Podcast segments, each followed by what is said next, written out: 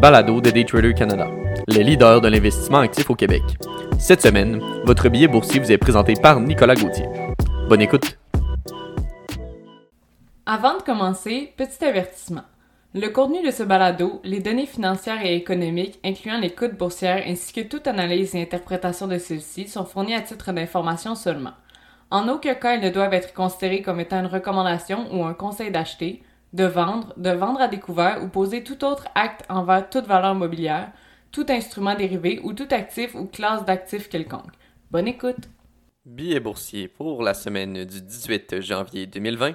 Débutons avec notre premier sujet, soit la présidente du Trésor américain demande plus d'aide financière. En effet, Janet Yellen, la candidate du président élu américain Joe Biden pour diriger le département du Trésor américain, a affirmé mardi au comité des finances du Sénat que le gouvernement se devait d'investir avec envergure lors de son prochain programme de secours économique contre la COVID-19.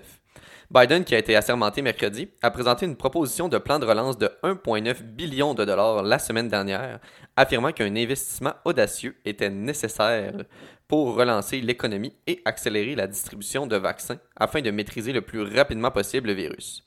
D'ailleurs, Mme Yellen, qui est une ancienne présidente de la Réserve fédérale, a affirmé Ni le président élu, ni moi ne proposons ce plan sans une appréciation du fardeau de la dette du pays.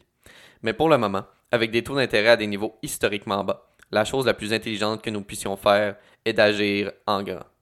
Le programme d'aide proposé comprend 415 milliards de dollars pour renforcer la réponse américaine au virus et le déploiement des vaccins contre la COVID-19, quelques 1000 milliards de dollars d'aide directe aux ménages et environ 440 milliards de dollars pour les petites entreprises et les communautés particulièrement touchées par la pandémie.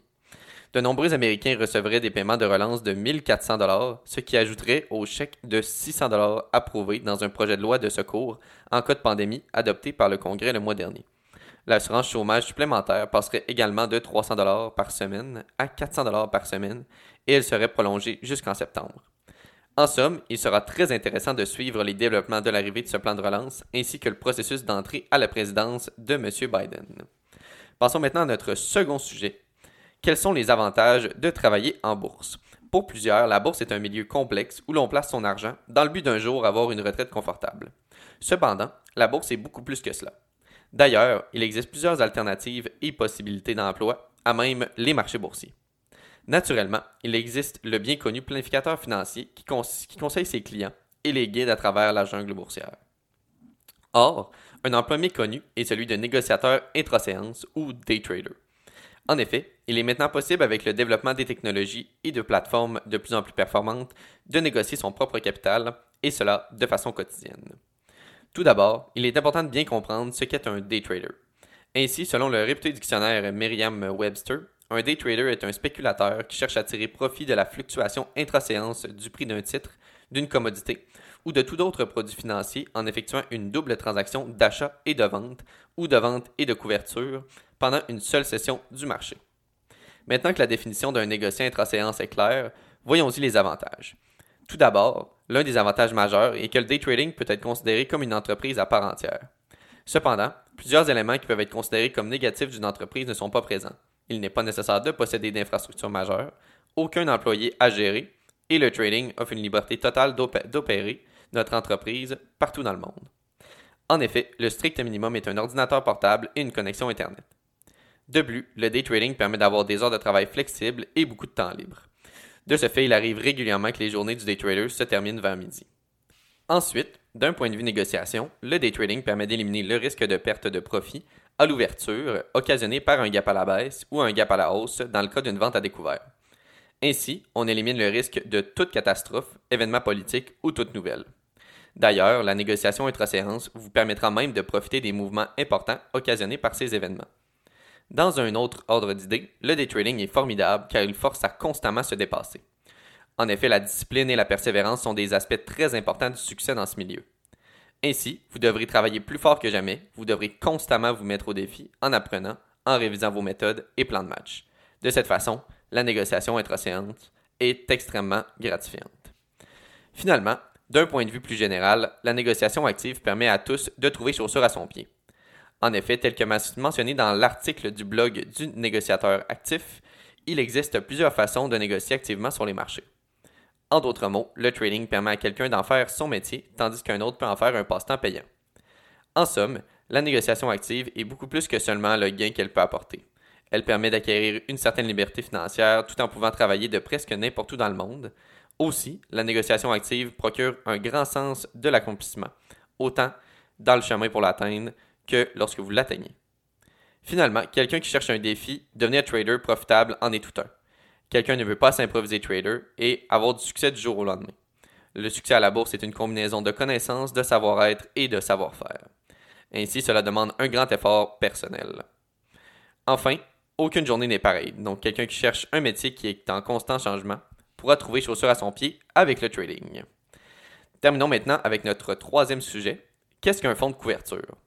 Un fonds de couverture ou hedge fund en anglais est un fonds d'investissement qui emploie différentes stratégies pour générer des rendements supplémentaires à leur indice de référence, appelé alpha, pour leurs investisseurs. Les hedge funds peuvent être gérés de manière agressive et ou utiliser des dérivés et l'effet de levier sur des marchés nationaux et internationaux, dans le but de générer des rendements élevés. Chaque fonds de couverture est construit pour profiter de certaines opportunités de marché uniques. Les hedge funds utilisent différentes stratégies d'investissement et sont donc souvent classés en fonction du style d'investissement.